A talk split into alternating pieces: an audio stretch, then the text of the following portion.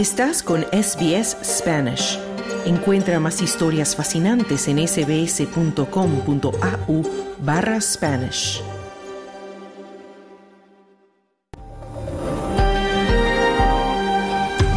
Muy buenas tardes, bienvenidos a SBS Audio, Australia en español.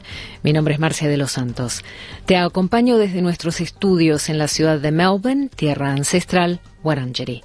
SBS reconoce la conexión continua e inquebrantable de los pueblos aborígenes e isleños del estrecho de Torres con sus tierras.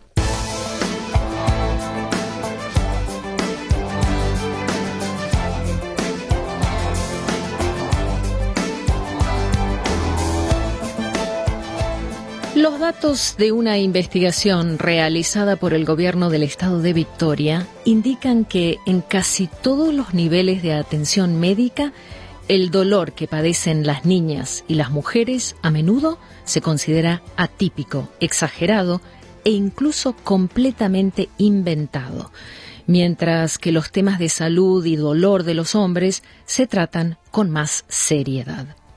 Este fue el caso de una mujer llamada Patricia, un nombre ficticio, debido a que la entrevistada prefiere permanecer anónima. Patricia afirma que desde que era una adolescente ha tenido que lidiar con varias barreras en el sistema de salud australiano, porque como muchas mujeres jóvenes, Patricia sufría de dolores pélvicos recurrentes debido a la menstruación y más tarde en su vida a problemas reproductivos. Los dolores pélvicos comenzaron cuando tenía 15 años, poco después de comenzar a ovular, y desde entonces vivió con un dolor recurrente por años, hasta que le diagnosticaron características poliquísticas en sus ovarios. Patricia cuenta que le recetaron la píldora anticonceptiva para aliviar sus dolores, pero que esa alternativa definitivamente no le resolvió su problema. El dolor era tan intenso y continuo, en momentos aleatorios del mes, que decidió someterse a una perforación ovárica cuando tenía 19 años. Mientras vuelve a pensar en ese periodo de su vida, Patricia también recuerda su experiencia en relación con la forma en que los profesionales de salud respondieron ante su dolor. At that time, the gynecologist I was referred to, he was quite an older gentleman. Yeah, he actually said, "Oh, well, you know, when do you want to have babies?" And I was like, Me remitieron a un ginecólogo que era un señor bastante mayor, que me dijo, bueno, ¿cuándo quieres tener bebés? Yo tenía alrededor de 19 años y eso era lo último que tenía en mente. Estaba más interesado en preservar mi fertilidad que en controlar los síntomas que me provocaban dolor. Él me había dicho que podíamos hacer este procedimiento, que se llama perforación ovárica. En síntesis, se trata de hacer un montón de agujeros en el ovario poliquístico, para reducir el tamaño y de esa forma preservar la fertilidad para más adelante. Al mismo tiempo, el procedimiento debería brindar cierto control del dolor crónico. Pero, me sentí como si mi comodidad física era secundaria. Y que lo más importante era preservar la fábrica de bebés. Si bien la salud de Patricia se mantuvo estable por un tiempo, su dolor comenzó a aumentar nuevamente a los 24 años. En ese entonces veía a una ginecóloga con la que se sentía muy cómoda y que parecía priorizar el manejo de su dolor.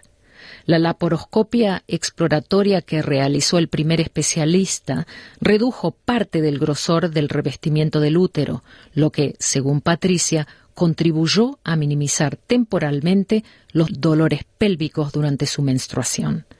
Pero después de tener su primer hijo, Patricia volvió a experimentar dolores fuertes. Y con eso vino la sensación de que su ginecóloga ya no la quería atender porque no la podía ayudar más. Con lo cual Patricia comenzó a cuestionar la existencia de sus propios dolores. Este sentimiento de no ser tomada en serio lo experimentó en varios niveles del sistema de salud australiano. And I found the sonographer there very dismissive, very challenging. She was like, no, everything looks fine. You don't even have, your ovaries aren't even that bad. La ecografista me pareció muy desdeñosa y desafiante. Me dijo, todo se ve bien. Tus ovarios no están tan mal. respondí con una simple sonrisa. Pero luego el dolor empeoró, porque dejé de amamantar. Y todo cambió. Además, en ese momento trabajaba y estudiaba a tiempo completo, así que comencé a pensar que tal vez el dolor tenía que ver con el estrés. Entonces, lo que ocurre en estas situaciones, es que comienzas a cuestionar tu propia sanidad. Los factores que impulsaron la investigación del gobierno de Victoria sobre los niveles desproporcionados de dolor crónico que sufren las mujeres provienen de historias como la de Patricia. Como respuesta, más de 1.700 mujeres participaron en la encuesta titulada Salud de la Mujer 2023, en la cual se les pidió que respondieran varias preguntas relacionadas con la salud sexual y reproductiva, salud mental, embarazo y parto, menopausia y dolor crónico. Los hallazgos revelan que el 46% de las participantes considera que recibió la atención que necesitaba, pero un tercio de las encuestadas expresó preocupación por los retrasos en la entrega de servicios esenciales y por la falta de aparente interés en la atención de pacientes por parte de profesionales de la salud. En relación con el dolor crónico, un asombroso 40% de las mujeres entrevistadas reportaron haber tenido experiencias negativas con profesionales en el sector de la atención médica. Susana Cubas es una médica de cabecera retirada, radicada en Sydney, que trabajó en el sistema de salud australiano por más de tres décadas. En conversación con SBS Audio, la experta recalca que para ella la medicina es docencia, no paternalismo, y que se necesita mayor evaluación del sistema de salud australiano para resolver la crisis en la que se encuentra en la actualidad. Sí, claro que tenemos motivos de dolor crónico. Por ejemplo, la parte de, de dolor crónico pélvico es un dolor eh, muy frecuente, ya sea por periodos o después de los periodos, o por la parte reproductora, exactamente por eh, prolapso del aparato genital, por los partos repetidos o partos dificultosos. O sea, hay toda una cantidad de dolores que son, sí, propios de la mujer, dolor crónico, poco comprendido, ese es el problema, poco también eh, ventilado por nosotras mismas, porque a veces la mujer siente cierta vergüenza de explicar sus, sus, problemas ginecológicos, y poco estudiado y poco tratado. O sea que ahí hay un tema muy grande para llevar adelante. Precisamente sobre ese gran desafío, el gobierno de Victoria ha iniciado una investigación. Los hallazgos de esta investigación revelaron que hay un número significativo de mujeres que sienten que cuando acuden a sus médicos no las toman en serio cuando reportan dolor crónico. ¿Por qué piensa que ¿Por qué piensa que este es el caso? Te digo que es una zona compleja. La zona pélvica, donde, digamos, hay muchos dolores, ahí tenemos, en la pelvis tenemos eh, tres aparatos diferentes que reflejan los dolores de manera muy confusa. O sea, sí, vos podés decir, es un dolor de mi útero, dolor de mis ovarios, pero ahí tenés la, la vejiga urinaria, donde también hay problema, prolapso de los órganos, y también hay órganos del aparato digestivo como el sigmoide, y todo eso se ubica en ese pequeño lugar que es la pelvis, eh, o más abajo del recto, por ejemplo, donde puede haber fisuras anales. O sea que es un tema que hay que prestar mucha atención. Primero que la persona se tiene que presentar decidida a hablar su problema, lo cual es el primer paso. Segundo, ser escuchada. Y tercero, después establecer los diagnósticos necesarios a través del examen físico al cual mucha gente tiene problema de que se le haga un examen físico, eh, a su vez la parte médica a veces es, me sale la palabra en inglés, relactan, pero a veces dudan de hacer un examen físico, que si hay problema del parte del hombre, del médico hombre tiene que llamar una chaperona para hacerlo más tranquila, pero tiene que haber un examen físico. Y luego establecer un diagnóstico y un tratamiento. Eh, volviendo al tema del dolor crónico en las mujeres, ¿cuáles son algunas estrategias para los propios médicos para que puedan comprender y abordar mejor el tema del dolor crónico en las mujeres. porque este es un tema importante en este momento en Victoria, en particular, por esta investigación que está realizando el gobierno, ¿no? El, el tema es, primero, tener médicos disponibles Vamos a hablar de eso, porque en este momento estamos en una crisis en la cantidad de médicos de familia que, que, existe, yo creo, en toda Australia y no sé si no en todo el mundo, ¿viste? Porque eh, el médico generalista o el médico de familia es absolutamente necesario, porque este es el que va a ver a toda la persona no es mandarte acá o allá donde va a ver tu pedacito de cuerpo. O sea que un buen médico generalista o médico de familia, primer paso. El otro paso es que la persona esté dispuesta a hablar de su problema y tercer paso que ese médico escuche que tenga tiempo para escuchar y que tenga la voluntad de, de escuchar. Además, eliminar ese aspecto de que, ah, es una mujer, las mujeres son quejosas, porque claro, tienen los periodos, están fracasadas, están frustradas y se quejan en el dolor. También, por ejemplo, hay una cosa muy frecuente que es intestino irritable, irritable bowel disease. Si vos lees irritable bowel disease, que es una, un tema de dolor crónico, hay una predominancia de las mujeres en la población que sufre de este problema. Ahora, como te decía al principio, las mujeres somos diferentes, tenemos un cuerpo distinto. Hay ciclos hormonales que se cumplen en la mujer joven, en la mediana y después en la mayor, y hace que nuestro cuerpo trabaje distinto. Y eso hay que entenderlo también.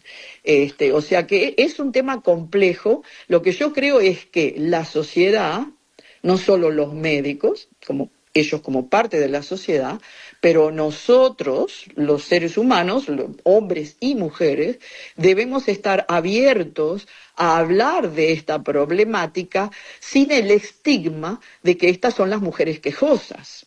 Ese es el tema, ¿viste? Y por supuesto en la consulta médica con hombres y mujeres tenemos que estar viendo los factores eh, psicológicos y socioeconómicos que están, pero que también les afecta a los hombres. O sea, ojo, los temas psicológicos que están tan famosas, las mujeres siempre tienen problemas, depresión, ansiedad, bla, bla, bla. No, tenemos que darnos cuenta que los hombres están teniendo también problemas y lamentablemente debo admitir que muchas veces no son atendidos los hombres y que como no son atendidos hay temas de violencia, frustración, alcoholismo, drogadicción. O sea, somos todos seres humanos, tenemos que atender a la humanidad, somos todos, ¿viste? Y si hay una alteración de la relación entre uno y otro, eso crea enfermedad, crea desequilibrio. Desequilibrio es enfermedad. Y el hecho de, que yo valoro enormemente la family practice, el médico de familia,